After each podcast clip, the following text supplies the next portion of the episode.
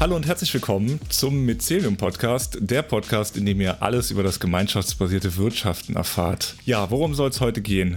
Und zwar habe ich einen anderen Podcast gehört, und zwar den Lila Podcast.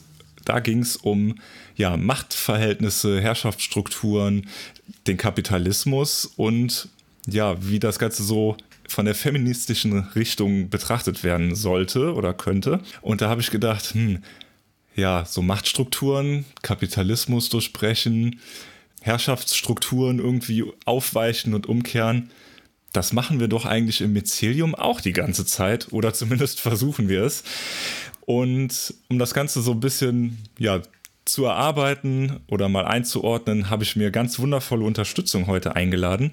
Und zwar die liebe Sonja, die liebe Michaela und die liebe Kalina. Hallo zusammen. Hi. Hallo. Hallo Tobi. Ja, ich möchte mal euch doch gerne vorstellen, weil es ist natürlich schön auch zu wissen, wer denn hier so im Podcast mit mir ist. Ich fange einfach mal mit Michaela an. Die kennen vielleicht einige von unseren Stammzuhörenden schon. Hallo Michaela. Ja, hi Tobi. Hallo, liebe Zuhörenden. Ja, wie schön hier, wieder hier zu sein. Äh, ja, wie die meisten von euch wissen, habe ich gemeinsam mit dem Timo vor fünf Jahren das Mycelium ins Leben gerufen.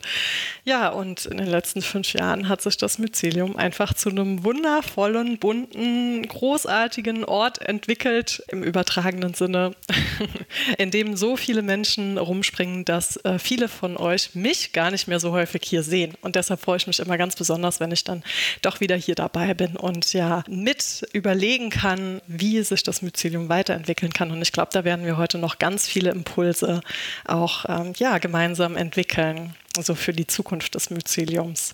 Ansonsten noch kurz zu mir. Ich habe in den letzten Jahren ähm, mich auch nicht nur von der praktischen Seite mit gemeinschaftsbasiertem Wirtschaften und Alternativen zum Kapitalismus beschäftigt, äh, sondern auch theoretisch, habe dazu promoviert und bin jetzt in den letzten Zügen, reiche in vier Wochen meine Dissertation ein. Puh, und dann ist es geschafft. So, dann gebe ich mal weiter. Sehr schön.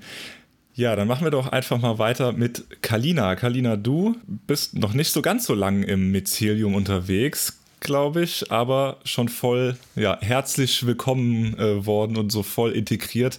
Möchtest du kurz zu dir was sagen, wer du so bist und was du so machst? Äh, ja, voll gerne. Äh, vielen Dank auch hier für die Einladung in den Podcast. Das ist irgendwie ein Mycelium-Raum, den ich bisher äh, noch nicht mitgestaltet habe. Aber es macht immer wieder Spaß, in, in noch weitere Gemeinschaften mit reinzuschnuppern. Ich bin jetzt seit ähm, Juli 2022 ähm, Teil vom Mycelium und habe die Lern- und Handlungsgemeinschaft Nummer 4 jetzt quasi hinter mir, wobei das so ein bisschen nicht dem gerecht wird, was es ist, äh, weil die Gemeinschaft weiterhin besteht und wir uns weiterhin auch mit unseren Projekten supporten, was super, super schön ist. Und lustigerweise bin ich durch ein Uni-Projekt auf das Mycelium gestoßen. Ich studiere nämlich ähm, an der Leuphana Universität Lüneburg Nachhaltigkeitswissenschaften im Master und habe aber schon auch einige berufliche Stationen hinter mir, habe Nachhaltigkeitsmanagement in globalen Zusammenhängen gemacht in der Textilbranche und ähm, dachte da schon so ziemlich alles durchzuhaben, aber irgendwas hat mir gefehlt, irgendwas hat mich gestört und ich muss sagen, jo, irgendwie ist es das, das kapitalistische System mit aller Gewalt, die es so mitbringt und so habe ich nach Alternativen gesucht. Ähm, und habe dann einen Kurs belegt, der sich mit Community Supported Economy auseinandergesetzt hat und bin dadurch durch das CSX-Netzwerk aufs Mycelium gestoßen, weil ich bei einem Infotreffen dann auch die Frage gestellt habe, Mensch Leute, ich verstehe das ja alles, alles, was so ein bisschen nah an der solidarischen Landwirtschaft ist, aber was mich wirklich, wirklich beschäftigt ist, geht eigentlich Consulting gemeinschaftsbasiert. Und insbesondere geht mein Job, hinter dem ich halt total stehe, nämlich ähm, Nachhaltigkeitsmanagement, Nachhaltigkeitsberatung, geht das eigentlich gemeinschaftsbasiert.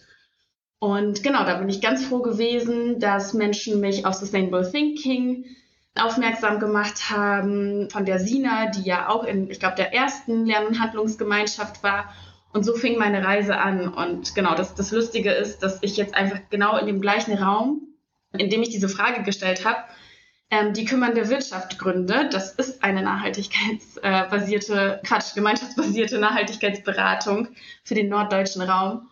Und genau, das ist alles irgendwie ein bisschen wild, weil es so 14 Monate her ist und so viel passiert ist.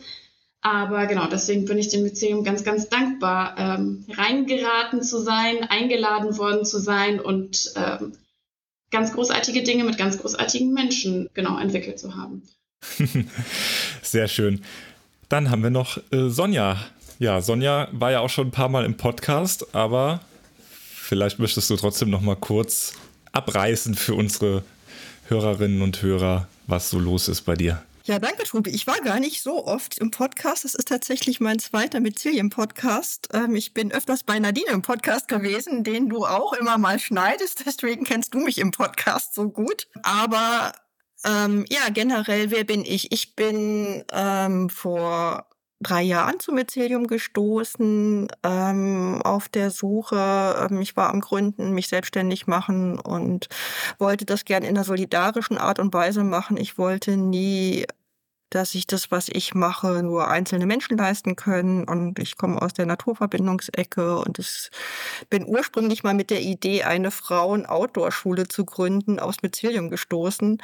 Bin dann im Mycelium gelandet und ähm, habe mich vom Mycelium absorbieren lassen.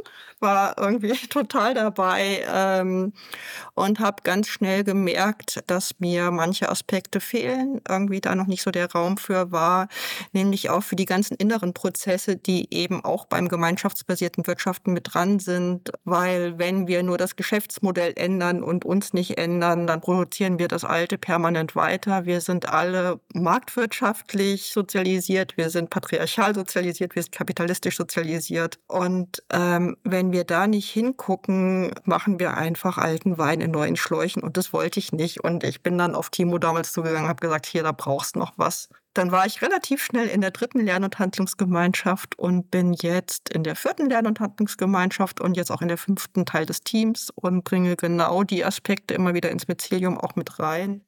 Bin ein bisschen auch Gemeinschaftsschmiedin ähm, und gucke irgendwie Räume ähm, zu kreieren, in denen sich wirklich die Menschen, die im Mycelium sind, immer wieder auch begegnen können weil das, was gemeinschaftsbasiertes Wirtschaften eben ausmacht, ist eben auch Beziehung und in Beziehung sein. Das braucht auch Räume und Zeit.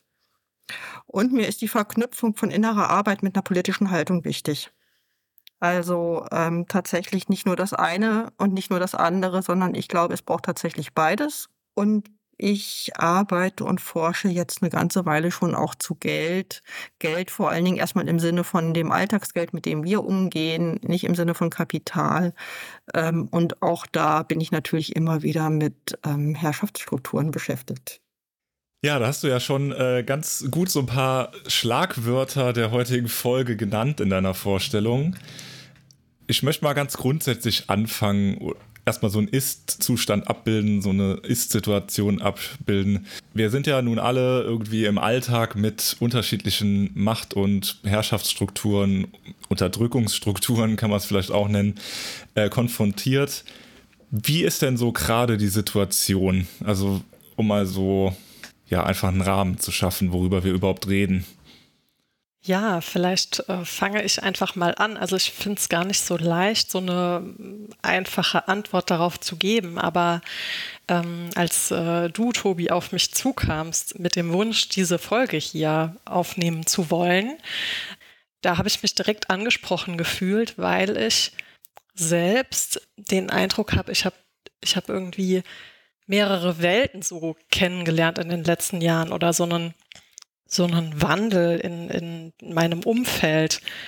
Ähm, und dazu muss ich sagen, das habe ich eben gar nicht so in der Vorstellungsrunde genannt, aber ich war ja, bevor ich vor fünf Jahren mit dem Timo gemeinsam das Mycelium gegründet habe, ähm, lange Zeit im, im Finanzsektor so tätig. Also sieben Jahre lang war ich insgesamt, sagen wir mal, in der Finanzwelt, habe ähm, BWL studiert mit dem Schwerpunkt Finanzen und Management.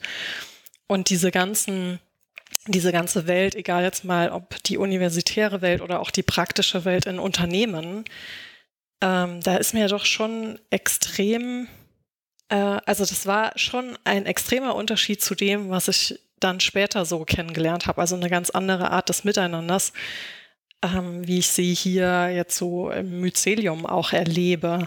Und das Interessante war, dass ich damals in dieser Zeit so tief da drin gesteckt habe. Also ich wurde so krass marktwirtschaftlich, kapitalistisch, auch irgendwo sexistisch und vieles andere patriarchalisch sozialisiert, dass mir das in der Zeit, als ich dort gearbeitet habe, überhaupt null aufgefallen ist. Und jetzt erst in den Jahren danach habe ich das mal so richtig aufgearbeitet und reflektiert. Und ich finde es, äh, also ich bin jetzt umso stärker davon irgendwie betroffen oder es macht mich betroffen einfach, wenn ich daran so zurückdenke. Also wenn ich so überlege, wie ich so mit Anfang 20 welche Einstellungen ich da hatte. Da habe ich zum Beispiel auch gedacht, ach, kein Mensch braucht eine Frauenquote oder so. Frauen können doch, ähm, ne, sind doch komplett hier, ne, können, können in Deutschland alles erreichen, was sie nur erreichen wollen.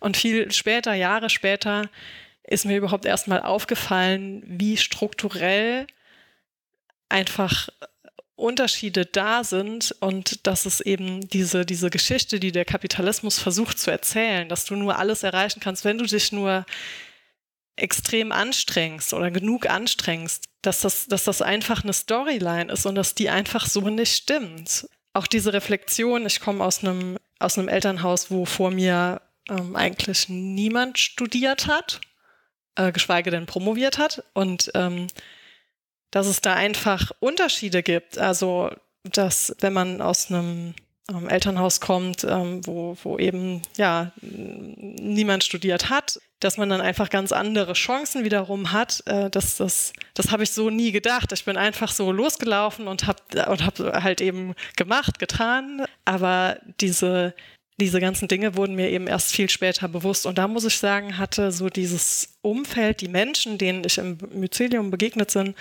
ähm, haben da schon mir geholfen, sozusagen manche Dinge anders zu reflektieren und das anders einzuordnen.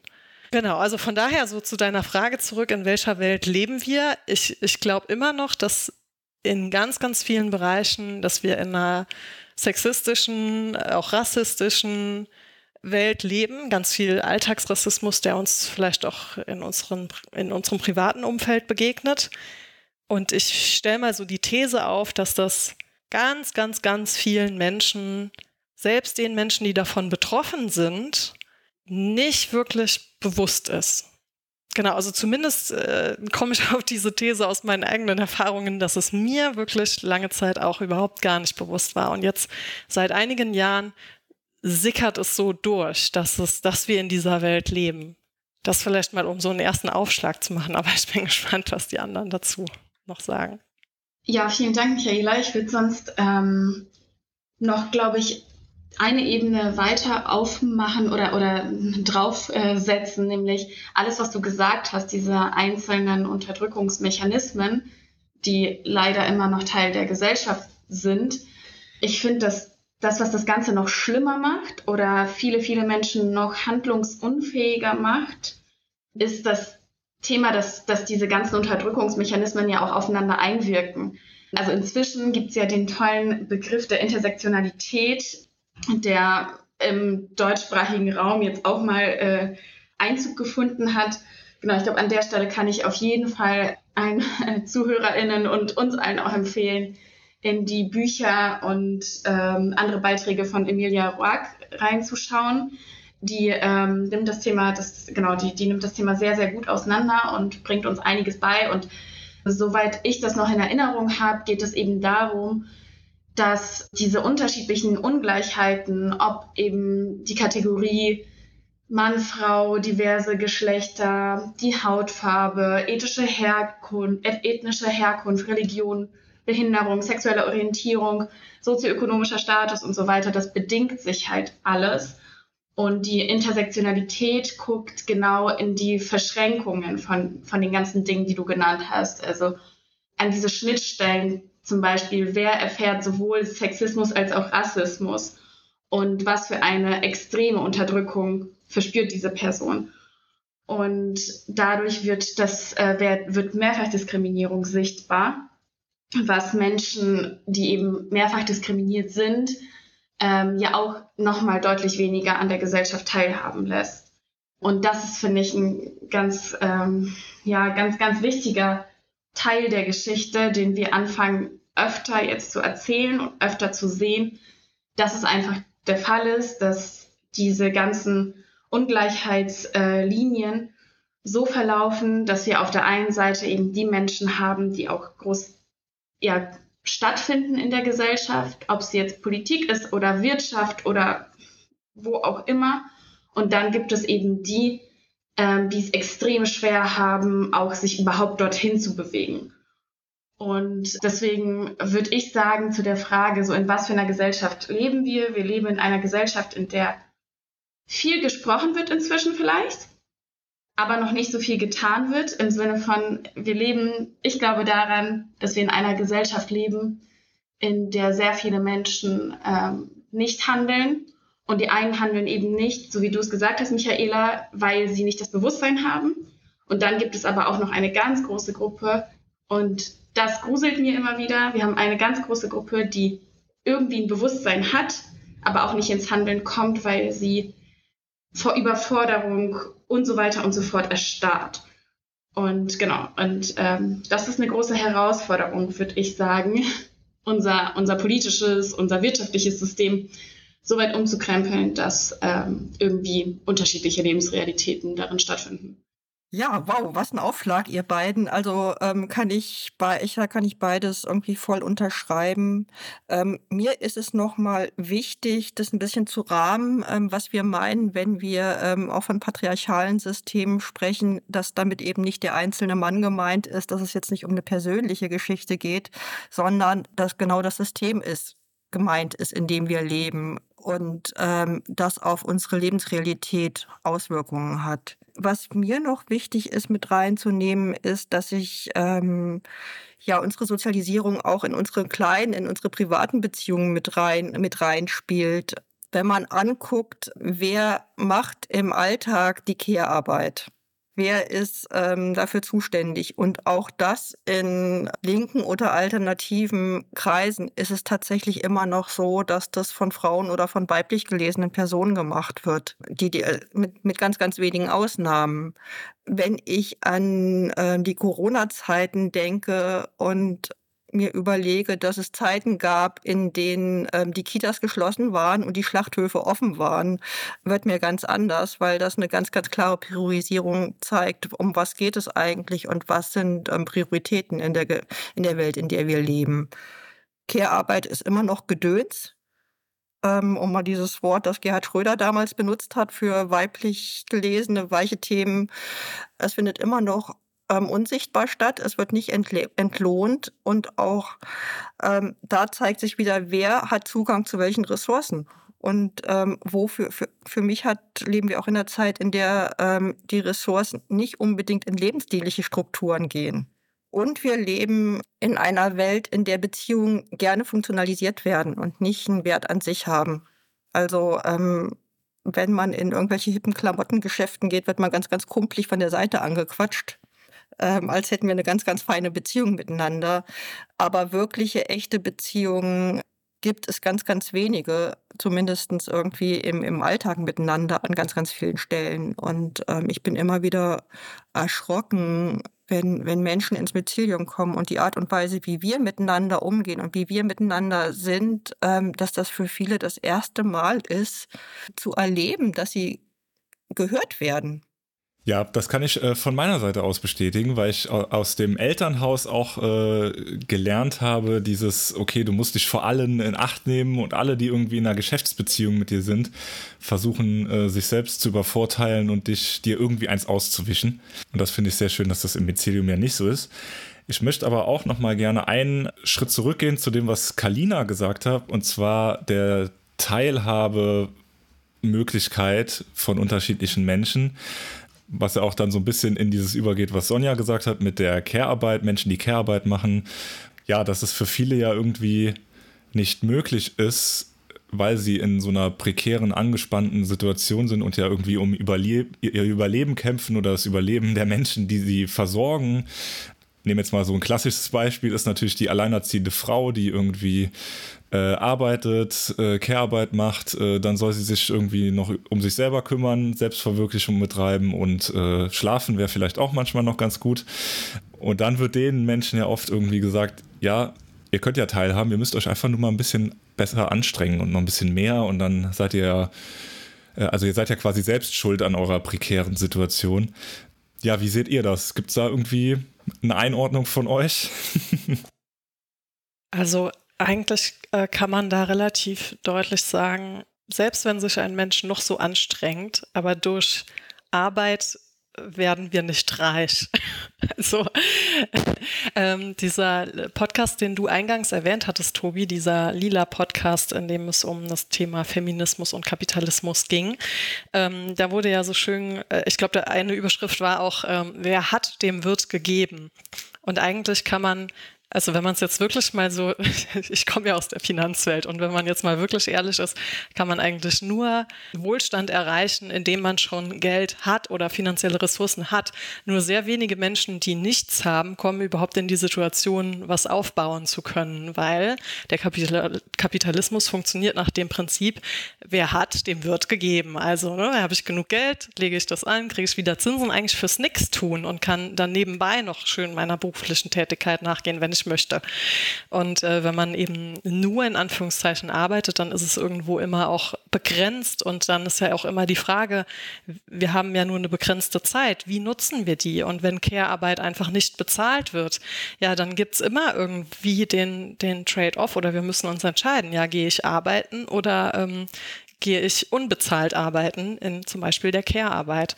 Also von daher finde ich das inzwischen, wie gesagt, es ist, es ist hammerhart, weil ich, ich würde wirklich sagen, dass ich vielleicht vor über zehn Jahren daran auch noch irgendwie geglaubt habe. Und da muss man mal sehen, was für ein starkes Marketing-Tool oder Marketing-Instrumente der Kapitalismus da überhaupt nutzt, um uns glauben zu lassen, ja, du kannst was erreichen, wenn du dich nur genug anstrengst. Ähm, das ist einfach, äh, also äh, ich, ich gehe mal davon aus, dass wirklich viele Menschen da irgendwie dran glauben. Es ist so tief in uns drin und so blicken wir manchmal auch auf Menschen, die nicht arbeiten gehen, aus welchen Gründen auch immer. Das, da wird gesellschaftlich ja immer ein bisschen abfällig drüber gesprochen oder auch, äh, ich habe das auch schon selber erlebt, als Frau oder ich glaube noch schlimmer ist es dann sogar, wenn man Kinder hat, so, dass dann abfällig gesagt wird, ja, du bist ja nur zu Hause, du hast doch alle Zeit der Welt, bist doch da für die Kinder da, bist ja nur daheim,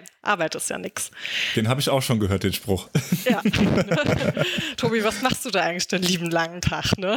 Kannst dir doch ein schönes Leben machen. Und das ist, das ist wirklich krass, wie das gesellschaftlich so tief drin ist. Und es ist wirklich eine riesen Herausforderung, da das irgendwie zu durchbrechen. Da finde ich auch ganz spannend, was du gesagt hast. Äh, Menschen, die nicht arbeiten gehen, werden ja so im Wert gemindert. Da reden wir aber dann auch nur von Menschen, die, ich sag mal, äh, Bürgergeld oder Bürgerinnengeld beziehen und deswegen vielleicht nicht arbeiten gehen, weil sie psychische Probleme haben, in so eine Lebenssituation gestolpert sind. Menschen, die aber von ihren Kapitalerträgen leben und deswegen nicht arbeiten gehen. Das sind die großen, tollen Macker und die geilsten Hechte im, äh, im See, sage ich mal. Ne? Das ist ja eigentlich, ist es ja genau andersrum. Die Asozialen, ich mache hier Anführungszeichen, sind ja eigentlich die, die sich auf ihrem Investment oder ihrem Kapital ausruhen und deswegen nichts tun. Ich würde noch äh, zu dem, was ihr schon gesagt habt, ähm, auch einfach mal die Ebene hinzufügen, dass es eine historische Verantwortung gibt ähm, von Menschen, die besser gestellt sind in der Gesellschaft. Es, also so, es gibt einfach nach wie vor krasse koloniale Kontinuitäten in unserer Gesellschaft. Also Länder wie Deutschland sind ja nicht per se oder wegen der tollen äh, Ressourcenvielfalt, die wir hier haben, so reich wie sie sind. Also den Punkt einfach nur mal aufmachen und ähm, genau der Podcast, auf den du dich bezogen hast, Michaela, ähm, da wurde ja auch Marlene Engelhorn zitiert, die Millionenerbin, die da, finde ich, sehr, sehr stabil reingeht und ähm, einfach auch mal diese Rechnung aufmacht und erklärt, dass, dass sie als eben Million, Millionenerbin eine der reichsten äh, Personen, eine, die zu diesem einen Prozent gehört, ja eben eine ganz andere Beziehung zu Geld hat und Geld als ein ganz anderes Tool sieht als die anderen 99 Prozent, die es zum Überleben brauchen. Und ich finde, das muss man sich einfach alles mal, das muss man sich einfach alles mal äh, vor Augen führen und da vielleicht auch nochmal in diesen Podcast tatsächlich reinhören, ähm, weil der das nochmal echt toll aufmacht und ähm, genau diese, diese Mehr einfach beenden, dass wir durch Arbeiten, durch, durch reine Lohnarbeit diese alten Kontinuitäten aufbrechen. Das ist einfach nicht der Fall und damit tragen auch wohlhabende Menschen, und da geht es hauptsächlich um Vermögen und nicht Einkommen, die haben eine ganz, ganz andere Verantwortung in dieser Gesellschaft.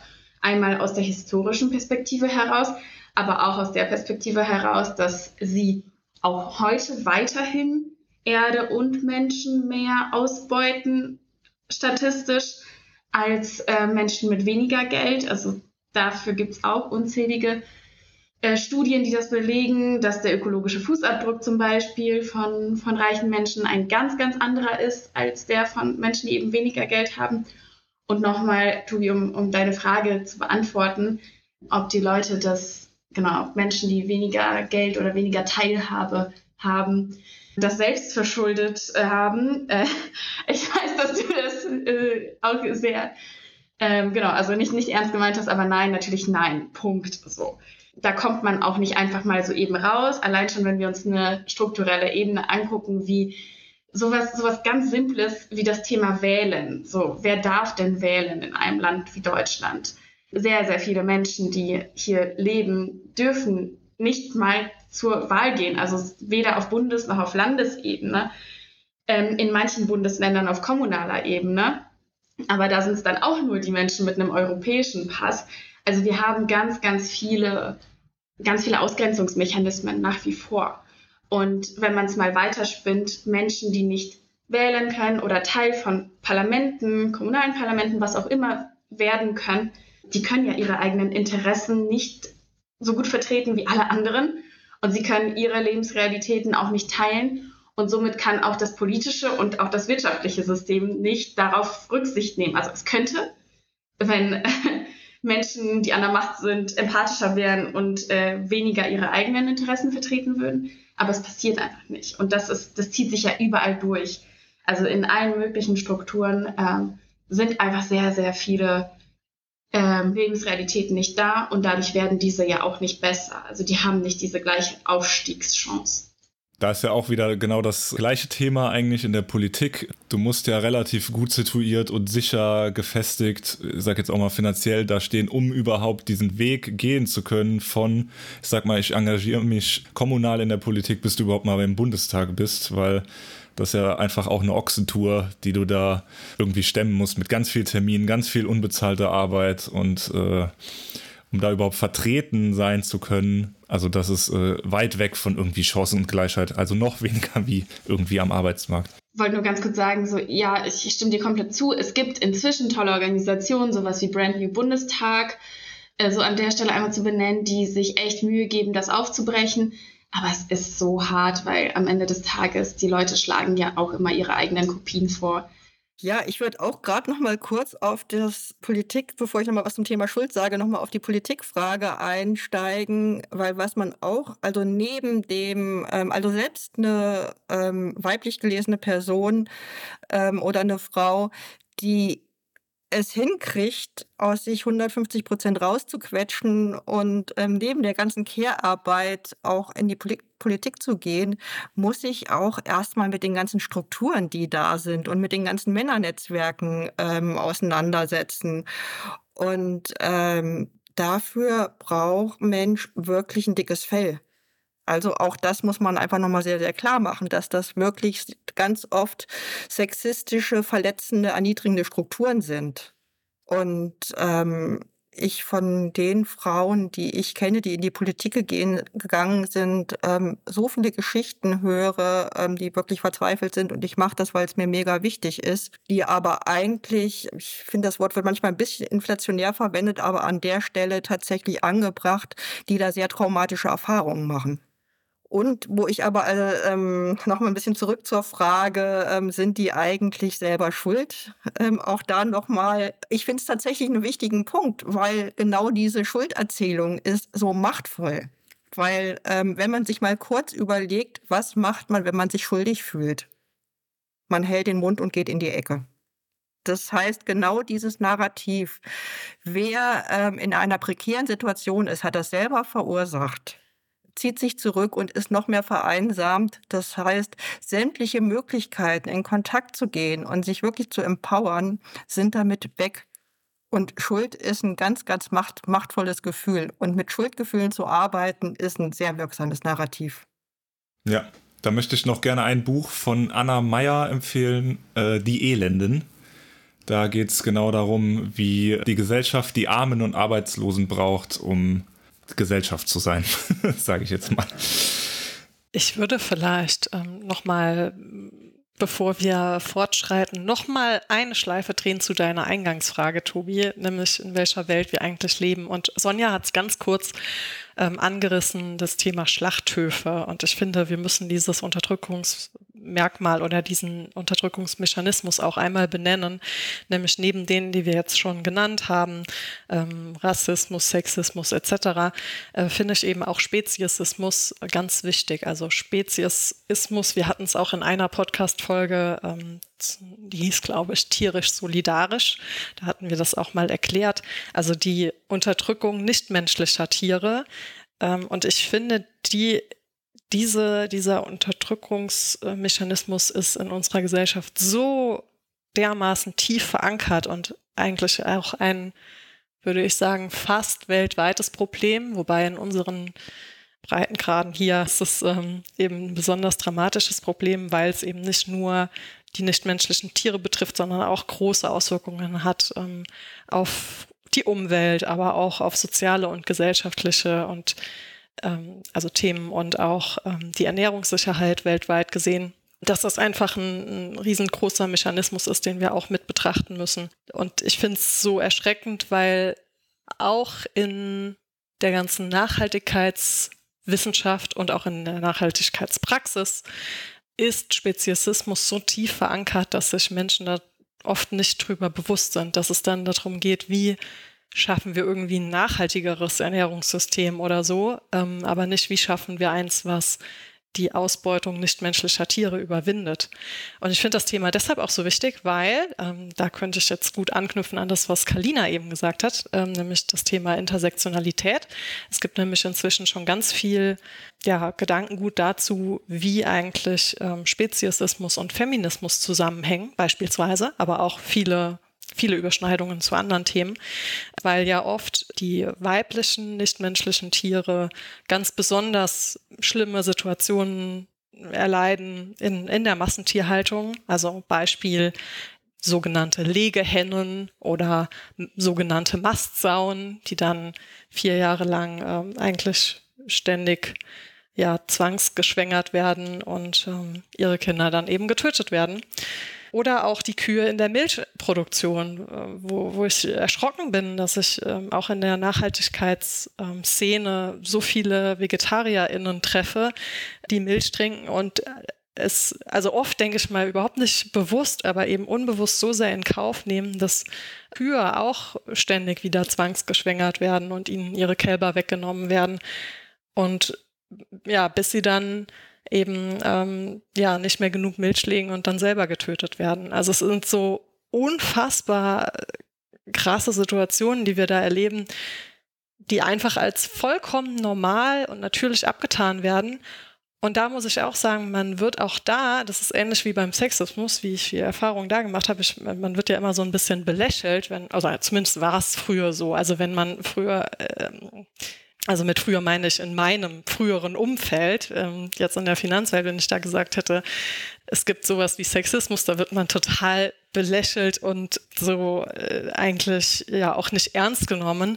Und so finde ich, äh, also empfinde ich es auch heute noch, wenn ich über nichtmenschliche Tiere spreche. Es ist einfach extrem schwer, sich vollumfänglich dafür einzusetzen, weil es ganz oft direkt von vornherein belächelt wird und gesagt wird, ach du stell dich doch nicht so an und ach, das ist doch alles, das ist doch normal und natürlich und war doch schon immer so und bla bla bla. Und dazu kommt dann, und das äh, knüpft jetzt wieder da, also an die Frage von vorhin an, wie, wie kann man sich denn überhaupt engagieren? Und wie kann man sich einsetzen, selbst wenn man das erkannt hat, dass es ein, ähm, ein, eine Unterdrückungsstruktur gibt, die man gerne bekämpfen und durchbrechen möchte? Wie kann man sich dafür einsetzen? Und es ist gar nicht so unfassbar leicht, weil Oft begibt man sich dann nämlich wieder in eine prekäre Arbeitssituation. Bei vielen NGOs arbeitet man irgendwie 200 Prozent und verdient vielleicht ähm, 20 Prozent oder so.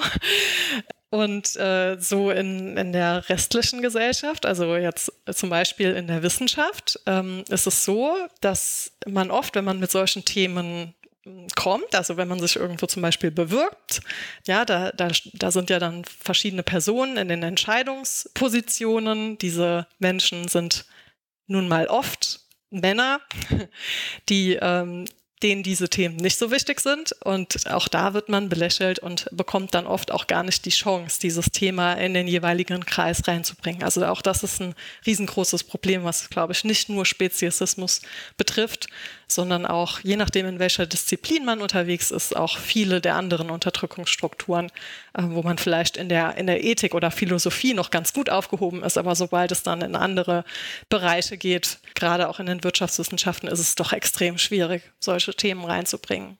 Ja gut, die Herren können sich damit nicht beschäftigen, die müssen ja mit ihrer fra fragilen Maskulinität äh, klarkommen. Ja, ich möchte mal, also jetzt haben wir irgendwie schon ganz viel gesammelt, was überhaupt nicht gut läuft. Aber ich bin ja ein großer Freund davon, Alternativen aufzuzeigen und ähm, ja, zu zeigen, dass es auch anders gehen kann. Jetzt sind wir alle dem gemeinschaftsbasierten Wirtschaften verfallen. Wie werden denn oder was gibt denn gemeinschaftsbasiertes Wirtschaften als Gegenentwurf für jetzt einfach mal auf Kapitalismus, Rassismus, Sexismus, Spezizismus, Patriarchat?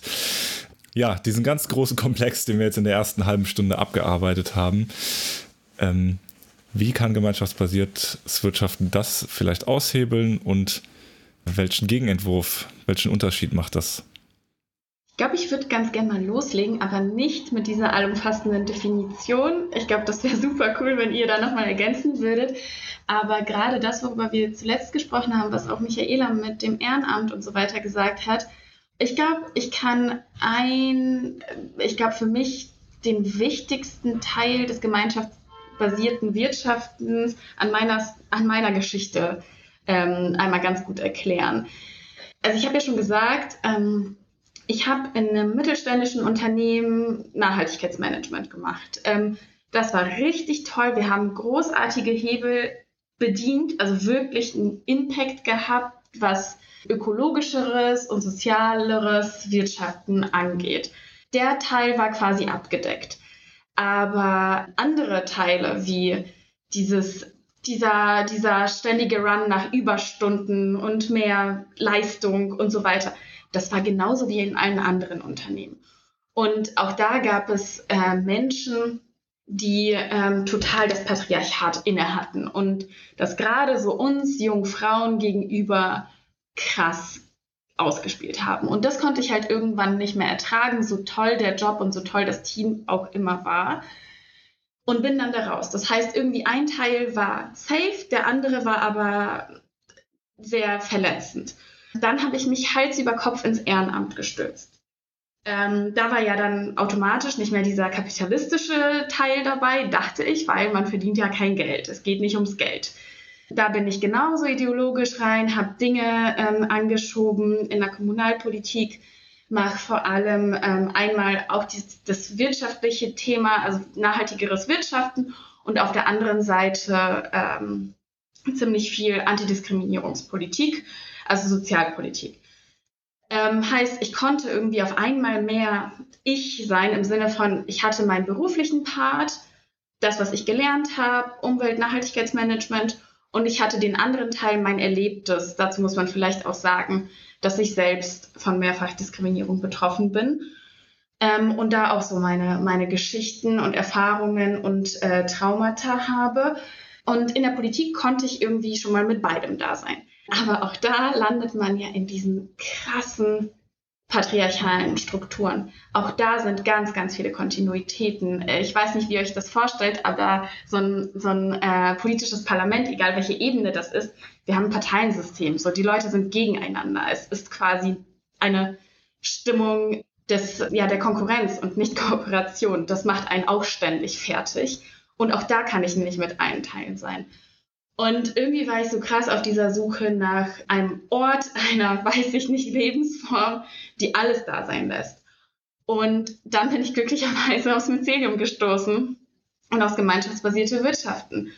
Und ähm, so wild es war, am Anfang mit wildfremden Menschen in einem, äh, in einem Online-Call zu hängen, ein, zweimal die Woche.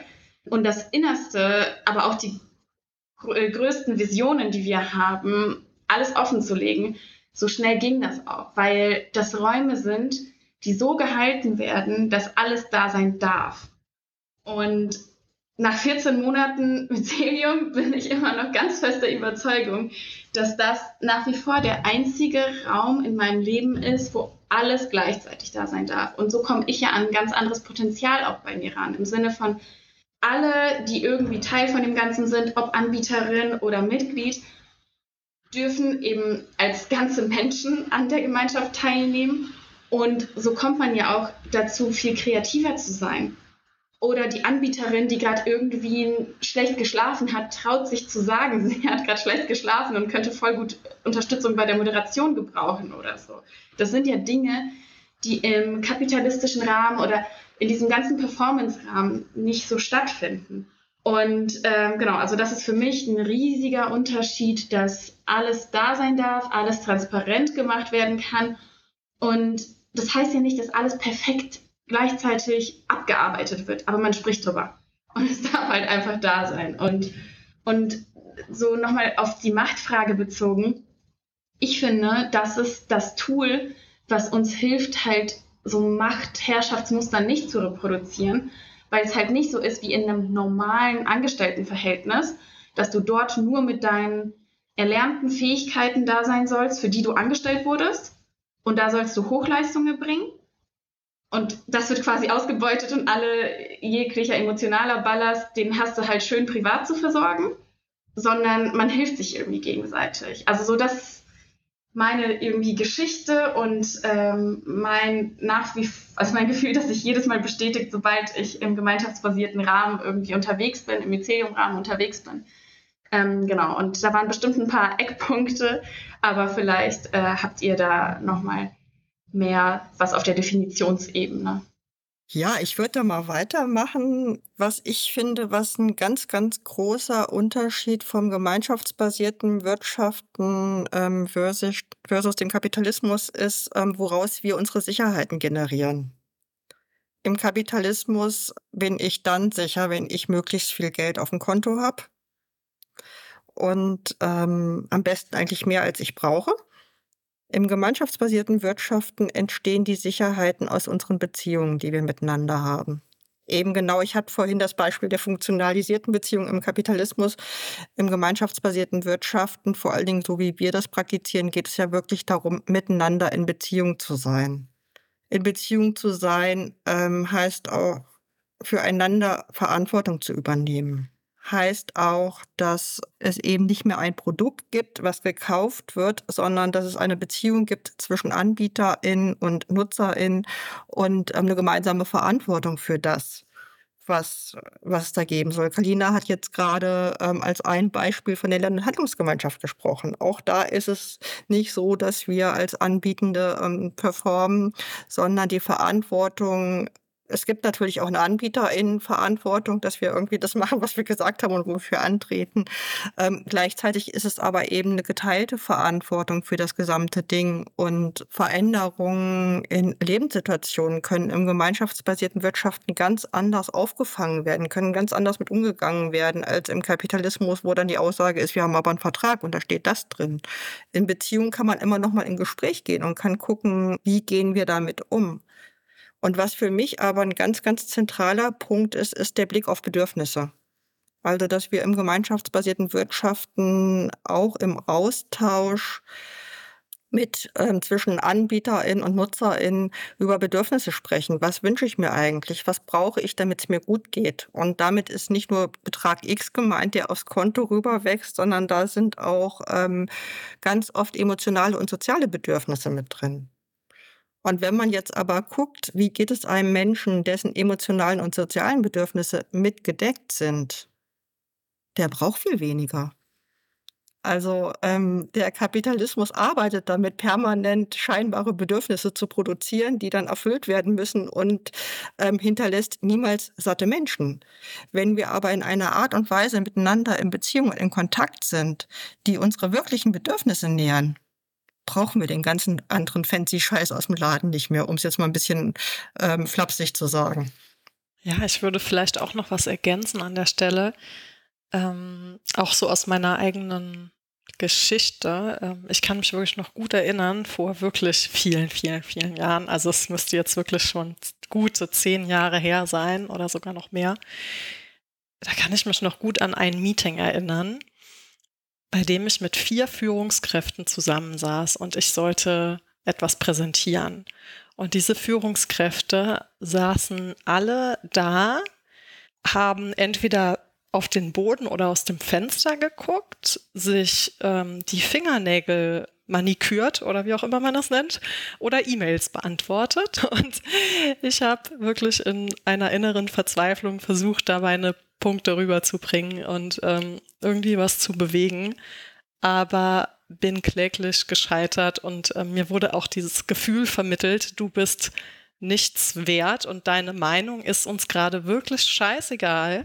Und das hier war jetzt nur eine kleine Situation, die ich gerade mal anekdotisch erzählen wollte, damit es ein bisschen praktisch wird. Ähm, von diesem Grundgefühl, was ich in der Zeit hatte, ähm, du bist wirklich einen Scheißdreck wert. So, das war mein Grundgefühl, was ich in der Zeit hatte. Und es war dann wirklich ganz spannend, als ich nach sieben Jahren diesen ganzen Bereich ähm, verlassen hatte, ähm, da, da äh, habe ich dann auf einmal ja neue Kontakte geknüpft. Ich habe dann ja irgendwann Timo kennengelernt und habe mich auch politisch engagiert. Ähm, passt vielleicht noch zu dem Thema von eben. Ich war dann auch bei den Grünen in Trier aktiv und war da auch eine Zeit lang im Stadtrat. Und ja, ich habe das auch total empfunden, dass dort auch ähm, ganz äh, stark konkurrenzorientierte Strukturen waren, was mir überhaupt nicht gut gefallen hat. Aber so, ich habe dort ziemlich viele Menschen kennengelernt, die ganz anders, also einen ganz, ganz anderen anderen Umgang hatten. Und ähm, dann auch in der weiteren Zeit, als ich mit Timul so langsam das Mycelium aufgebaut hatte, ich glaube, es hätte auch anders laufen können, aber irgendwie hatten wir beide Wert darauf gelegt, solche Menschen, also mit solchen Menschen zusammenzuarbeiten, die uns ernst nehmen, wo wir uns gegenseitig ernst nehmen.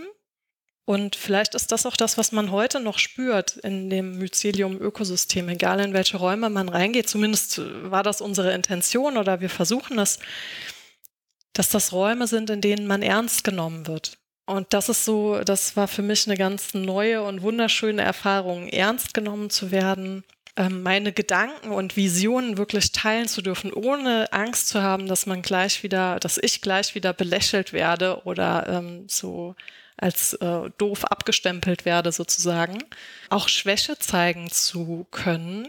Ja, das Beispiel, was Kalina eben genannt hat, ja, wenn eine Anbieterin oder ein Anbieter sagt, er oder sie hat schlecht geschlafen und braucht gerade Support oder es ist gerade, äh, ja, die Care-Arbeit ist gerade heute wichtiger. Ähm, das ist so wunderschön, dass das einfach Räume sind, wo das möglich sind. Eine ganz hohe, ähm, ein hohes Level der Kommunikation eben oder ein intensives Level der Kommunikation, aktives Zuhören. Ähm, und ich glaube, dass, also ich glaube nicht, dass gemeinschaftsbasiertes Wirtschaften per se schon irgendwie besser ist als als alles andere. Also ich glaube nicht, dass das per se so sein muss, dass gemeinschaftsbasiertes Wirtschaften auf einmal alle diese Macht- und Herrschaftsstrukturen hinter sich lässt. Auf gar keinen Fall. Aber ich empfinde es schon gerade so, dass hier in den Räumen, die, die wir hier so haben, ähm, ein hohes Potenzial besteht, sich diesen Strukturen bewusst zu werden, sie anzusprechen und vielleicht das ein oder andere überwinden zu können. Aber ich sag mal so, ganz krass ausgedrückt könnte eine gemeinschaftsbasierte Struktur auch missbraucht werden für ein total sexistisches, rassistisches, speziesistisches Vorhaben.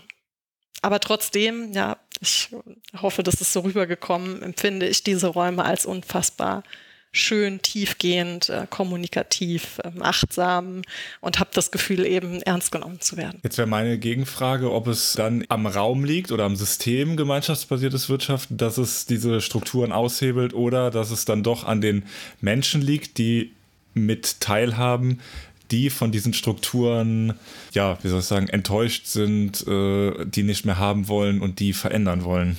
Also ich glaube ein Stück weit, also ein kleines Stück weit würde ich sagen, sowohl als auch. Aber ich glaube, die Strukturen des gemeinschaftsbasierten Wirtschaftens Vielleicht ermöglichen sie auf eine, äh, auf eine Art und Weise, dass beispielsweise Care-Arbeit bezahlt wird. Ja, das ist ja eigentlich ein inhärentes Prinzip des gemeinschaftsbasierten Wirtschaftens, dass die wertvolle Community-Building-Arbeit, ähm, also die Beziehungsarbeit, dass die auch vergütet wird. Das ist schon mal ein ganz struktureller Unterschied, den das gemeinschaftsbasierte Wirtschaften macht.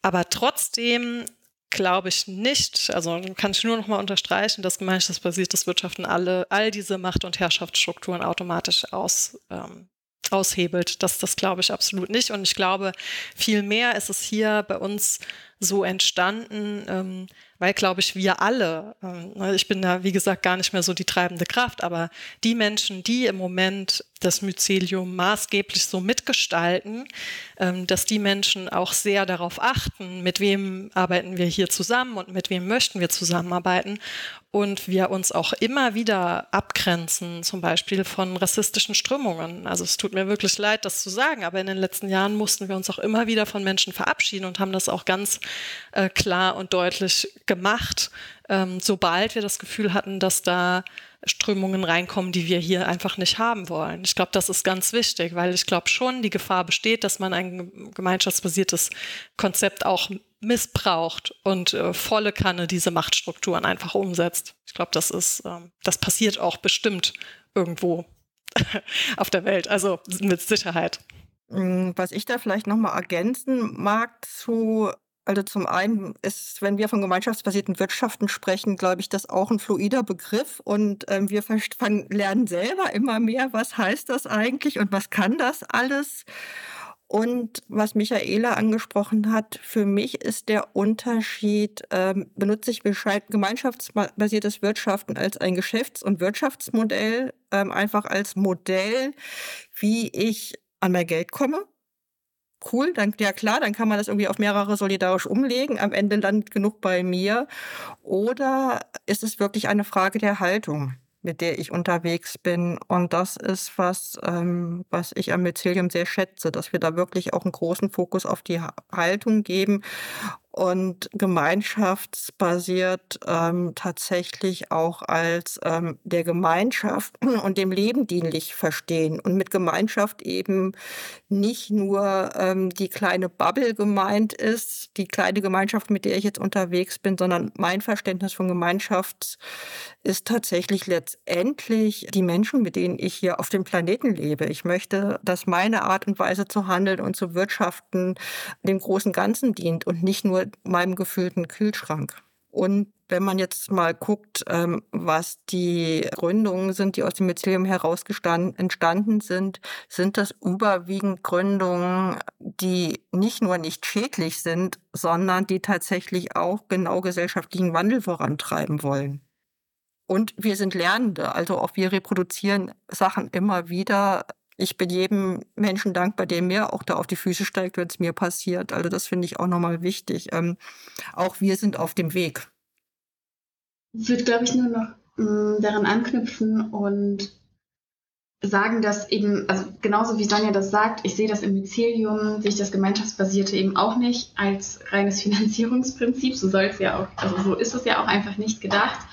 Und ähm, somit ist irgendwie die Solidarität, die gelebt wird, für mich auch auf ganz vielen unterschiedlichen Ebenen da. Also im Sinne von, es wird nicht nur finanziell solidarisch miteinander umgegangen, sondern eben auch, was die Bedürfnisse und die Lebensrealitäten angeht. Also es ist die Räume, die ich kennengelernt habe beim Mycelium. Und ja, Tobi, ich finde auf jeden Fall, dass die von den Menschen abhängen. Die werden nämlich so gehalten, dass wenn Störgefühle da sind und Störgefühle entstehen, ja, weil unterschiedliche Menschen unterschiedliche Dinge spüren und unterschiedliche Menschen spüren unterschiedliche Dinge, weil sie unterschiedliche Dinge erlebt haben, auch bis hin zu Traumata. Die Räume werden eben so gehalten, dass das ausgesprochen werden kann. Und somit sehe ich beim gemeinschaftsbasierten Wirtschaften, so wie es im Mycelium gelebt wird, viel weniger die Gefahr, dass Dinge ähm, instrumentalisiert werden oder dass auf einmal doch total unnachhaltige, ausbeuterische äh, Geschäftsmodelle entstehen, einfach weil die Gemeinschaft ja so ein krasser Spiegel ist. Also die gesamte Gemeinschaft, äh, es ist ja so viel Kommunikation da, so wie Michaela das auch sagte, und so viel Wissen und Erfahrung, die mit eingebracht wird, dass es relativ schwer ist, dass das Ding entgleist und wirklich massiv äh, Machtstrukturen reproduziert. Und wenn, dann kann es vielleicht mal für einen Moment passieren, aber irgendwer, irgendwer wird ein Störgefühl entwickeln und das in Kontakt bringen. Und da ist halt natürlich die Kunst liegt dann darin, das Ganze einzubauen, also den Lernprozess zuzulassen. Aber auch das funktioniert, finde ich, ziemlich gut. Ich möchte noch mal ganz gern so ein Beispiel haben für, ähm, ja, wie so Strukturen durchbrochen werden. Und zwar, ja, ich nehme es, weil einfach gerne genommen wird, äh, das Beispiel Care-Arbeit sichtbar machen. Äh, und da ist es jetzt ja primär egal, ob das äh, eine weiblich gelesene Person oder eine männlich gelesene Person die Care-Arbeit übernimmt, sondern ja, es ist ja oftmals das Problem, dass gerade Care-Arbeit, die ja im Privaten stattfindet, irgendwie auf der Arbeit gar nicht irgendwie gesehen wird oder keine Rolle spielt oder irgendwie, ähm, ja, ist halt ein privates Problem. Ähm, du musst halt trotzdem die 40 Stunden hier kommen, egal ob das Kind jetzt irgendwie, weiß ich nicht, mit Mas Masern, Mums, Röteln irgendwie zu Hause liegt. Ja, wie macht da das gemeinschaftsbasierte Wirtschaften einen Gegenentwurf zu? Also ich würde jetzt, äh, also gerade hast du in deiner Frage im, im Prinzip schon eine Definition von Care-Arbeit implizit mitschwingen lassen, weil du diese Beispiele gegeben hast, Kinderbetreuung oder so. Aber ich finde, äh, also für mein Verständnis ist Care-Arbeit noch viel weiter gefasst alles, was wir ähm, auf sozialer Ebene so machen, ja, wie wir uns um andere Menschen kümmern, egal ob es unsere Kinder sind oder unsere Eltern oder ähm, eben Freundinnen und Freunde, ist ja Care-Arbeit. Und ähm, ich glaube, in der Anfangszeit des Myceliums hatte Timo unfassbar oft das Beispiel gemacht von, ähm, äh, von der Oma, die den Kuchen backt oder die ähm, regelmäßig die ganze Familie an einen Tisch bringt oder so. All das ist Care-Arbeit. Immer dann, wenn wir uns um ähm, soziale Belange kümmern, ja, um andere Menschen oder Tiere oder wie auch immer. Und äh, insofern finde ich schon, es, es ist inhärent, äh, wir sagen ja immer wieder, es braucht im gemeinschaftsbasierten Wirtschaften eine Person, die eine Gemeinschaft aufbaut und diese dann auch dauerhaft pflegt. Also das ist ein ganz großer Bestandteil im gemeinschaftsbasierten Wirtschaften oder eins der groß, größten Learnings überhaupt. Eine Gemeinschaft ist nicht nur mal schnell aufgebaut in einem Jahr oder wie, wie auch immer, wie schnell, und dann besteht sie einfach und dann läuft das Ding schon. Also so funktioniert es nicht, sondern es braucht ja permanente Gemeinschaftspflegearbeit. Ja, und das ist auch Care-Arbeit. Und ich finde, allein schon da setzt gemeinschaftsbasiertes Wirtschaften an und sagt, diese Arbeit, der Aufbau einer Gemeinschaft und auch die Pflege einer Gemeinschaft, dieses immer wieder ähm, Menschen zusammenbringen, das ist allein schon eine Tätigkeit, ähm, die wertvoll ist und die bezahlt werden sollte, bedürfnisorientiert. Ähm, und ich will das nur noch mal so unterstreichen, weil das ist in unserem Alltag nicht so. In unserem Alltag wird das eigentlich nicht zumindest nicht finanziell honoriert, dass wir die Familie oder einen Freundeskreis zusammenhalten. Das machen wir ehrenamtlich, diese Tätigkeit. Und auch in vielen ähm, ähm, gemeinschaftlichen Projekten, also in Commons-Projekten oder einfach, ne, wo sich in der Nachbarschaft irgendwas organisiert und man macht zusammen ein Fest oder so, da wird das oft nicht honoriert. Und auch das passt wieder zu dem Thema Feminismus, denn oft sind es bestimmte Menschen, die diese Arbeiten machen. Es sind bestimmte Menschen, die die Feste organisieren. Es sind bestimmte Menschen, die den Kuchen backen dafür. Ähm, und andere sind es eher weniger, eher seltener. Also ich finde schon allein da ist es das ist ein ganz großer Aspekt, dass Gemeinschaftsbildungsarbeit und Gemeinschaftspflegearbeit in einer gemeinschaftsbasierten Organisation viel mehr geschätzt und auch finanziell vergütet wird, bedürfnisorientiert. Ähm, und darüber hinaus, so wenn ich mir die Beispiele angucke von gemeinschaftsbasierten UnternehmerInnen, ich meine eigentlich, Tobi, müsstest du das auch gleich dich selber als Beispiel mal nehmen. Wie ist denn das? Wie kriegst du denn das, äh, deine Arbeit ja, mit der Care-Arbeit für deinen Sohn eigentlich verknüpft? Also wie ist denn das so? Und ich, ja, ich finde, da haben wir ganz viele Beispiele, wo wir irgendwie sehen, dass da doch viele Sachen ein bisschen einfacher laufen, weil wir einfach ähm, besser kommunizieren können, was sind gerade unsere Bedürfnisse. Und heute ist mir irgendwas dazwischen gekommen. Ähm, wir müssen das jetzt irgendwie verschieben oder wie auch immer. Aber Tobi, wie findest du denn das eigentlich? ja, ich finde erstmal ganz gut, äh, dass du das nochmal eingeordnet hast, weil ähm, ja, mir dann doch auch immer auffällt, klar, Care-Arbeit ist natürlich nicht nur sich um die Kinder kümmern und vielleicht noch einen älteren Menschen pflegen, sondern Care-Arbeit ist natürlich auch noch super viel mehr. Vielleicht, was ich da gleich nochmal aufmachen möchte, ist dann, das Wort ist mir noch nicht so geläufig, deswegen Reproduktionsarbeit klingt ja auch ein bisschen, ähm, für mich erstmal erstmal so, so ein bisschen befremdlich, ehrlicherweise, ein bisschen technisch. Aber da wollte ich eigentlich drauf hinaus, genau wie gemeinschaftsbasiertes Wirtschaften dieses, äh, ja, diese Arbeit, die man zu Hause hat, in Anführungszeichen, mit Kindern irgendwie mitnehmen kann. Äh, und da hast du mir jetzt schön die Frage zurückgestellt. Ja, das ist genau wie du sagst, dass ich viel besser kommunizieren kann in meiner Gemeinschaft, also mit den Menschen, mit denen ich zusammenarbeite. Okay, ähm, keine Ahnung, wie ja zum Beispiel wir heute okay, Podcast-Termin geht halt erst ab 10, ich muss den Kleinen halt zur Kita bringen, so, und dann ist das halt einfach erstmal eine transparente, offene Kommunikation und nicht wie jetzt in einem Arbeitsverhältnis. Ja, aber 8 Uhr ist Termin, so, äh, mir egal, was passiert. Und ja auch ganz oft, man, man weiß das, wenn man Kinder hat, die sind halt einfach sehr oft krank. Da wird dann einfach spontan was äh, geschoben, äh, gemacht und irgendwie findet sich dann da eine Lösung, die für alle gut ist, also einfach die in, im Austausch entsteht, die für alle gut ist, aber niemanden irgendwie ja mit einem schlechten Gefühl rausgehen lässt oder mit irgendwie man fühlt sich jetzt verletzt, weil gerade was nicht entstehen kann oder jemand pocht so auf sein Recht in Anführungszeichen, ähm, dass ich jetzt die Arbeit dazu leisten habe. Ja, ich glaube einfach dieser Austausch, der entsteht und dieses Mitgefühl füreinander, dass man irgendwie, äh, dass Menschen viel mehr haben, die in dieser Gemeinschaft sind, weil man sich ja auch besser kennt. Ähm, ja, das hilft da schon sehr, das Ganze irgendwie sichtbar und ohne große, ja, ohne großen Schmerz ablaufen zu lassen. Ich würde, glaube ich, aber ähm, vielleicht das aus der Perspektive einer Person, die ähm, relativ dicht im Mycelium an Eltern dran ist mit Kindern, ohne selber Kinder zu haben. Das klingt gerade so, es ist total easy im Mycelium. Also man muss nur irgendwie im Mycelium unterwegs sein und dann ist das total easy. Man muss halt dann sagen, mein Kind ist krank. Ich erlebe euch Eltern anders.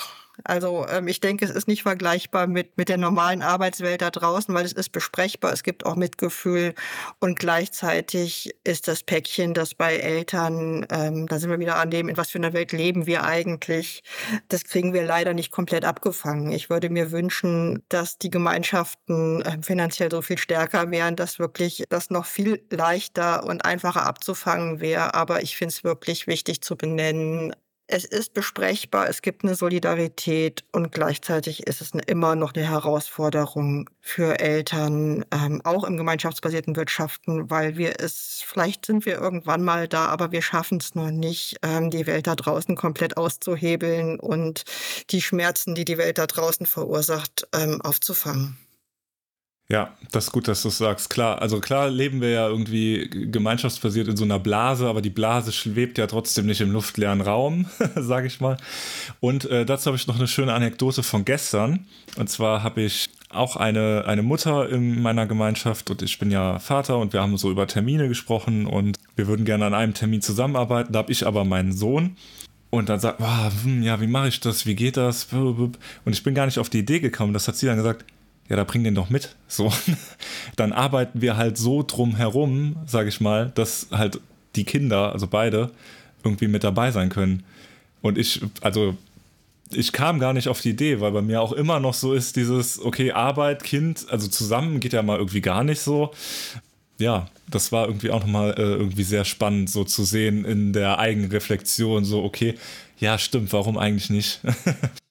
ähm, ja, voll gut, dass ihr das auch nochmal ansprecht, dass das, dass wir Großartiges leisten, aber halt alle einfach wirklich in einem krassen Lernprozess sind. Es ist einfach der Fall. Wir haben dann irgendwie einen Zwei-Stunden-Call und sind alle großartig zueinander und dann gehen wir wieder raus und sind einfach Teil von dem Spiel. Das finde ich auch schon hier und da ähm, ähnliche Versuche startet. Also ich erlebe es auch in anderen Räumen, in Nicht-Mycelium-Räumen, dass ähm, Aufgaben nicht immer weggedrückt werden. Also ich weiß nicht, ihr kennt doch wahrscheinlich auch alle diese ähm, dieses Standardbeispiel gerade aus dem unternehmerischen Kontext, aber ich kenne es auch zuhauf aus dem ehrenamtlichen Kontext, dass es Aufgaben zu verteilen gilt äh, typische Aufgabe Protokoll schreiben und niemand meldet sich. Niemand kann das auf einmal übernehmen und, und es entsteht diese ganz unangenehme Stille, bis sich dann leider in gefühlt 99 Prozent der Fälle eine junge Frau meldet und das Ding zum achten Mal macht. So, das habe ich auf jeden Fall schon sehr, sehr oft erlebt und im Mycelium erlebe ich das extrem viel seltener und in Räumen, die ich auch als wohlwollend gemeinschaftsbasiert bezeichnen würde, erlebe ich das auch sehr viel weniger, aber es ist halt so vieles davon in uns drin. Ich finde es total wichtig, darauf zu zeigen, aber auch wiederum damit irgendwie wohlwollend zu sein und irgendwie freundlich mit uns allen im Sinne von, hey, guck mal, das ist gerade wieder passiert, äh, haben wir jetzt auf dem Schirm, ähm, lass mal in Zukunft mehr darauf achten, aber halt nicht jedes Mal ähm, nicht jedes Mal so Fronten entstehen zu lassen, weil ich dann eben ganz schnell wieder bei dem bin, was ich am Anfang meinte, was mir so viel Sorge macht, dass so viel Bewusstsein in unserer Gesellschaft da ist und so wenig gehandelt wird, weil auch viele sich eben nicht so richtig trauen zu handeln. Also nach dem Motto, wenn ich gerade nicht irgendwie schon eine Lern- und Handlungsgemeinschaft hinter mir habe, dann, äh, dann darf ich keine Puzzleteile aus dem gemeinschaftsbasierten anwenden, weil ich ja nicht die Expertin darin bin. Das ist ja auch eine Denke, die uns ansozialisiert wurde, dass wir alles erstmal studiert haben müssen, um es anzuwenden. Und deswegen bin ich dann auch immer wieder bei, hey, lass uns doch einfach irgendwie alle unser Bestes geben, drüber sprechen, wohlwollend sein, zumindest solange es geht. So klar, wenn, wenn irgendwas richtig reinhaut und schmerzt, dann muss das auch vielleicht mal deutlich ausgesprochen werden. Ich habe noch eine Frage und zwar, das hat ähm, Sonja angesprochen, Michaela, du jetzt auch nochmal so eine Vorlage ge geben, äh, mit diesem, okay, dann macht es irgendwie eine Frau. Ähm, Care-Arbeit wird ja doch häufig irgendwie mehr von Frauen übernommen. Ist das auch so im gemeinschaftsbasierten Wirtschaften noch? Also, jetzt würde ich eine, eine steile Vermutung in den Raum werfen. Okay, im gemeinschaftsbasierten Wirtschaften sind deutlich mehr Frauen unterwegs als Männer. Ist das jetzt eine Korrelation, eine Kausalität oder hat das gar nichts damit zu tun? Ich glaube schon, dass es da Zusammenhänge gibt, wobei ich ähm, an der Stelle vielleicht nochmal erwähnen und feiern möchte, dass tatsächlich in der diesjährigen Lern- und Handlungsgemeinschaft ziemlich viele Männer aufgetaucht sind, also oder männlich gelesene Personen. Ähm, das feiere ich total. Ähm, vielleicht an der Stelle nochmal ganz kurz, um das transparent zu machen. Ähm, wir sitzen hier alle als vier, vier ähm, binäre Personen ähm, und von daher sind wir da auch gerade nicht genderfluid unter unterwegs. Auch das ist, glaube ich, noch ein Lernprozess, wo wir im Mycelium durch müssen. Ähm, da bitte ich ein, also wir haben es auf der Kette, wir schaffen nicht alle Themen gleichzeitig zu bewegen, aber ähm, an der Stelle einfach auch ein, ein Sorry an ähm, die Personen, die sich jetzt vielleicht irgendwie nicht binär sehen und ähm, sich da jetzt nicht mit gemeint fühlen. Und generell glaube ich schon, dass es auch im Mycelium, dass wir das reproduzieren an vielen Stellen. Also wenn ich sehe, wer die emotionalen Räume hält, wer den emotionalen Support macht, wer die emotionalen Sachen anspringt, anspricht, ähm, immer wieder und ähm, wer schneller funktional und ähm, ergebnisorientiert ist, ist das sicherlich nicht zu 100 Prozent, aber tendenziell ähm, tatsächlich weiblich-männlich verteilt. Also es gibt, ich überlege, also es gibt auf jeden Fall männlich gelesene Personen im Mycelium, die auch ähm, ganz viele Care-Aspekte reinbringen, aber der Großteil wird von weiblich gelesenen Personen gehalten. Ja, und ich würde vielleicht auch noch ergänzen, also ich kann das nur unterstreichen, was du geantwortet hast, Sonja. Ähm, ich würde vielleicht noch ergänzen, dass es schon, glaube ich, so ist, das sind jetzt alles nur Thesen, ja, ist nicht wissenschaftlich belegt, aber ich habe schon den Eindruck, dass, dass äh, für viele Männer der Kapitalismus auch besser funktioniert. Also ich glaube, dieses, ne, wenn du nur genug tust, dann ähm, erreichst du auch was, das funktioniert vielleicht für viele Männer auch besser, weil bisher Männer eben einfach auch statistisch gesehen nicht so viel mit Care-Arbeit zu tun hatten. Wenn wir uns alle vielleicht auch mal unsere eigene Kindheit angucken, dann waren bestimmt häufiger unsere Mütter für uns da in unserer Kindheit als unsere Väter, zumindest in den meisten Fällen statistisch gesehen, rein statistisch. Und ähm, da funktioniert Kapitalismus in dem Modell vielleicht einfach auch etwas besser. Man sieht es schon daran, dass ja inzwischen ganz viele Frauen in Altersarmut kommen, weil sie generell in ihrem Leben etwas, also wesentlich weniger verdient haben, weil sie aber auch mehr Care-Arbeit geleistet haben. Also sie haben oftmals eigentlich in absolut gesehen mehr gearbeitet, mehrere Stunden vielleicht sogar, und haben aber weniger verdient, weil ein größerer Anteil davon Care-Arbeit war. Und ich glaube, ähm, das führt schon so ein Stück weit dazu, aber das ist jetzt wiederum nur eine These, dass schon immer mehr Frauen ähm, in den letzten Jahrzehnten gemerkt haben, dass, dass, dass die Arbeit im kapitalistischen System für sie so nicht so gut funktioniert und sie etwas stärker auch nach Alternativen suchen. Und vielleicht hat das mit dazu geführt, dass in der Anfangszeit besonders viele Frauen auch im ähm, Mycelium aktiv waren. Und ähm, ja, mich freut das aber total, dass es sich jetzt inzwischen auch ein bisschen wandelt. Und ich sehe das auch an allen Ecken und Enden, dass vielen äh, Männern auch ihre äh, oder das Ganze auch bewusst wird und ähm, viel, also immer mehr junge Männer so in meinem Umfeld sagen in letzter Zeit, hey, ähm, mir werden da so viele Dinge bewusst, was kann ich denn tun? Wie kann ich wie kann ich denn das jetzt bewusst mal nicht reproduzieren, sondern äh, was kann ich irgendwie tun? Wie kann ich anders handeln? Wie können wir anders Wirtschaft denken und machen?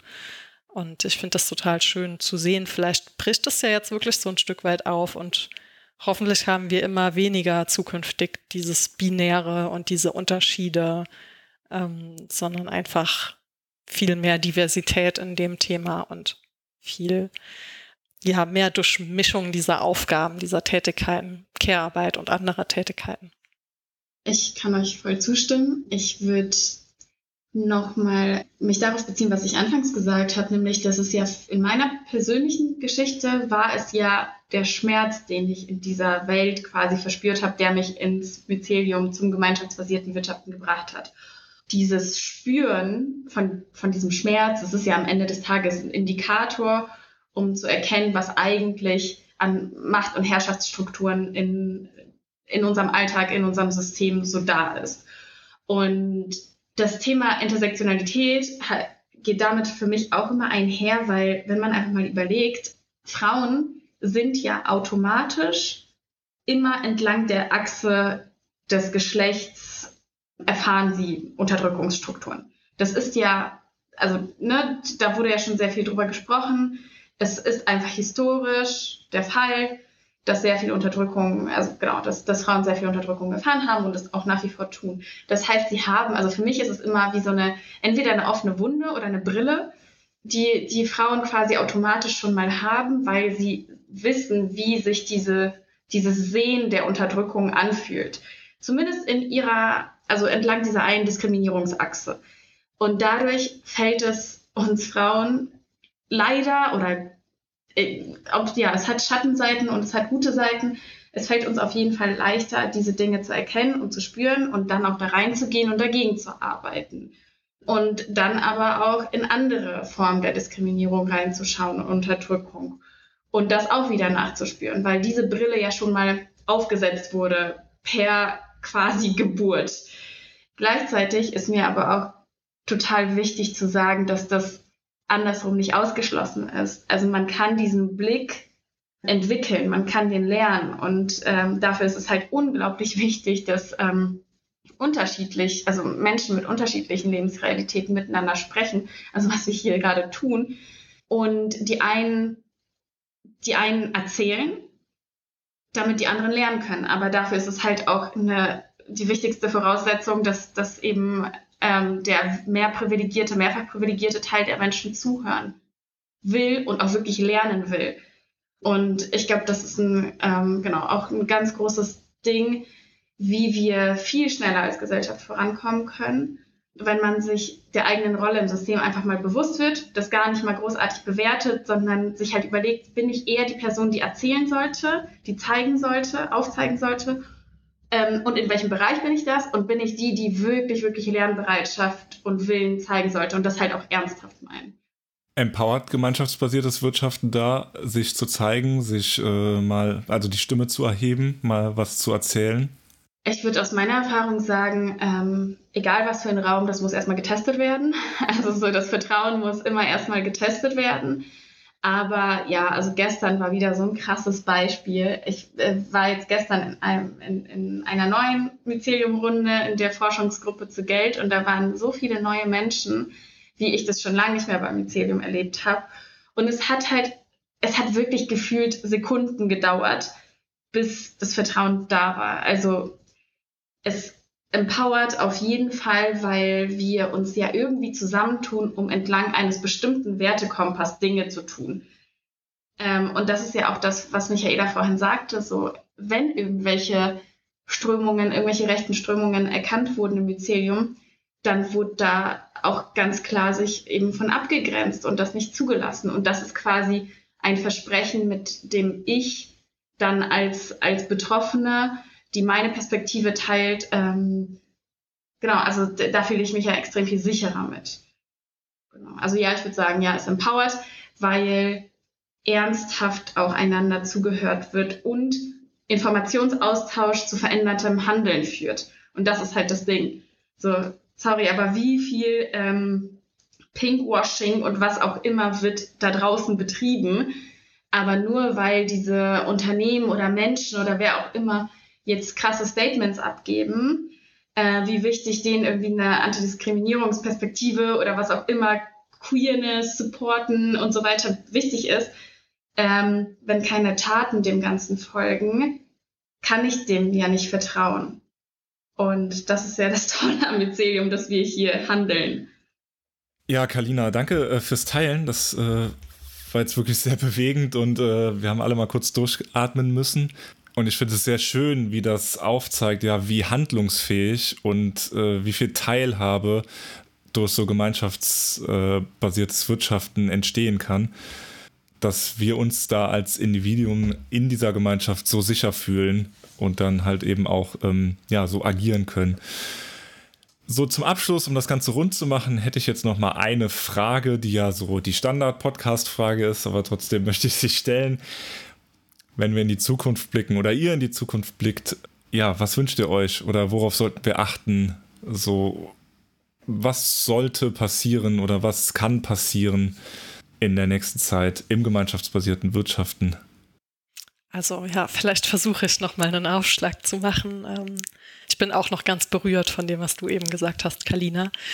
Ähm, aber ich finde es einfach fundamental wichtig, ähm, eine Sensibilisierung für diese Themen zu haben. Ich finde das einfach wundervoll, dass wir jetzt heute mit diesem Podcast mal versuchen, einen ganz ähm, kleinen Impuls zu setzen und einfach sensibel auf diese Themen, auf Macht und Unterdrückungsstrukturen aufmerksam zu machen. Und ich bin mir sicher, dass das jetzt nur die erste Folge ist von, von weiteren ja, Sessions, in denen wir zusammensitzen und das Thema nochmal weiter entwickeln.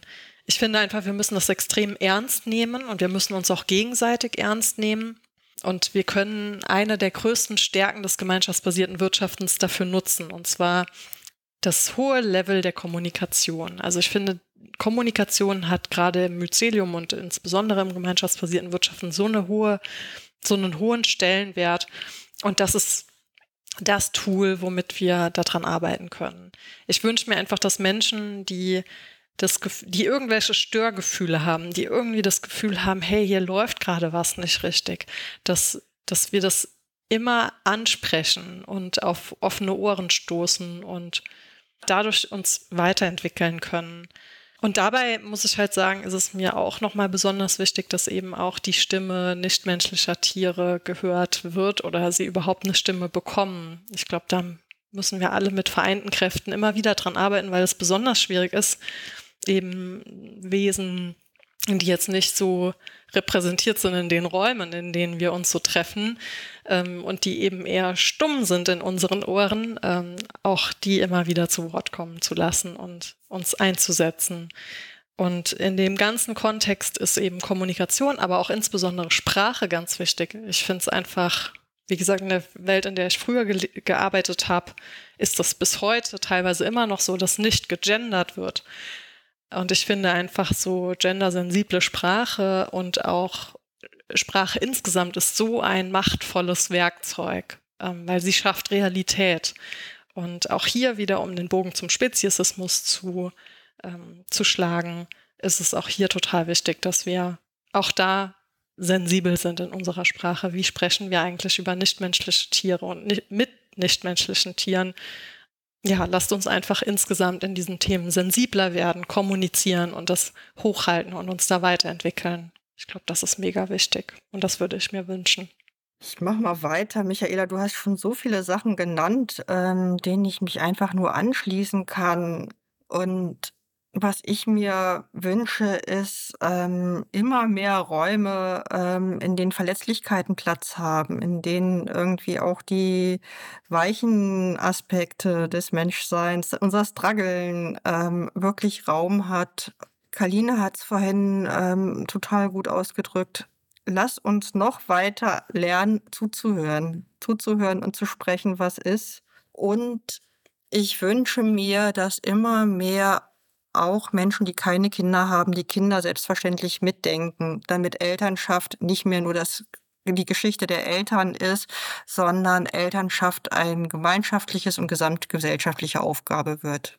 Ja, was wünsche ich mir? Erstmal wünsche ich mir, dass wir viele solcher ganz, ganz tollen und bewegenden Gespräche ähm, noch in Zukunft führen werden. Aber da bin ich mir relativ, ähm, da bin ich relativ zuversichtlich, dass wir das hinbekommen.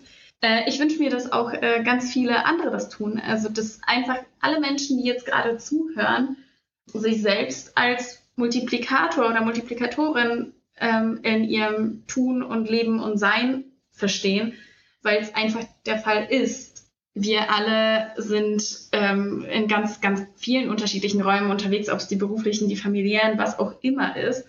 Und es ist einfach, es ist einfach extrem spannend, finde ich, sich da dadurch auch mit der eigenen Macht quasi zu beschäftigen. Ähm, und Macht kann ja auch was, also Macht kann ja auch Positives. Macht ist nicht einfach per se negativ konnotiertes Wort. Ähm, für mich bedeutet es einfach irgendwie, ja, die, die Möglichkeit, Dinge äh, zu anzustoßen, Dinge zu bewegen. Und ich glaube, wenn wir alle es wirklich versuchen, zu unserer ähm, ja, alltäglichen Praxis zu machen, uns zu fragen, welche Rolle wir denn eigentlich im System einnehmen, kommen wir auch ganz schnell dahin, diese Rolle eben zu nutzen, um Dinge, hinter denen wir stehen, größer zu machen. Ähm, aber auch finden wir heraus, was eigentlich, genau, was, was die eigenen Privilegien sind und wo, wo sie vielleicht nicht sind und ob es vielleicht gar nicht der Fall ist, dass ich jetzt als Person, die in Deutschland lebt, ähm, unbedingt mit einer Person im globalen Süden quasi eine, so eine Allyship-Partnerschaft eingehen muss. Vielleicht kenne ich einfach irgendwen. Vielleicht fällt mir einfach jemand aus meinem reellen Leben ein. Keine Ahnung, ob es die äh, Bäckerei-Fachverkäuferin ist. Vielleicht komme ich da einfach mal ins Gespräch, in eine Beziehung und finde heraus, was so ihre Lebensrealität ist und finde dann vielleicht auch heraus, dass die Person deutlich weniger Macht hat als ich und kann dann so tolle Dinge äh, wie Powersharing betreiben. Also kann einfach ihre, ihre Ideen, ihre Schmerzen, ähm, ihre Störgefühle mit in die Räume nehmen, in denen ich aktiv bin. Äh, vielleicht, genau, das wünsche ich mir. Das wünsche ich mir, dass wir im Mycelium dadurch auch eine Lebensrealität, Diversität schaffen, nicht nur dadurch, dass wir noch viele weitere Menschen reinholen, sondern dass wir einfach viele weitere Perspektiven reinholen. Also eigentlich auch, was Michaela mit der äh, Perspektive der anderen Spezies gesagt hat. Ja, danke euch für wirklich diesen wunderbaren Podcast. Und wie Kalina das angekündigt hat, ich kann mir durchaus vorstellen, dass es da noch weitere Episoden zu gibt zu dem Thema. Ich kann mich nur nochmal bedanken. Ähm, ich würde mich freuen, wenn aus der Zuhörendenschaft ein, ja, ein bisschen Rückmeldung kommt. Gerne auch, wenn ihr da genauer drüber diskutieren wollt und noch mehr, äh, werdet Teil der Mycelium Podcast Gemeinschaft. Ansonsten bedanke ich mich bei allen Zuhörenden für die Aufmerksamkeit.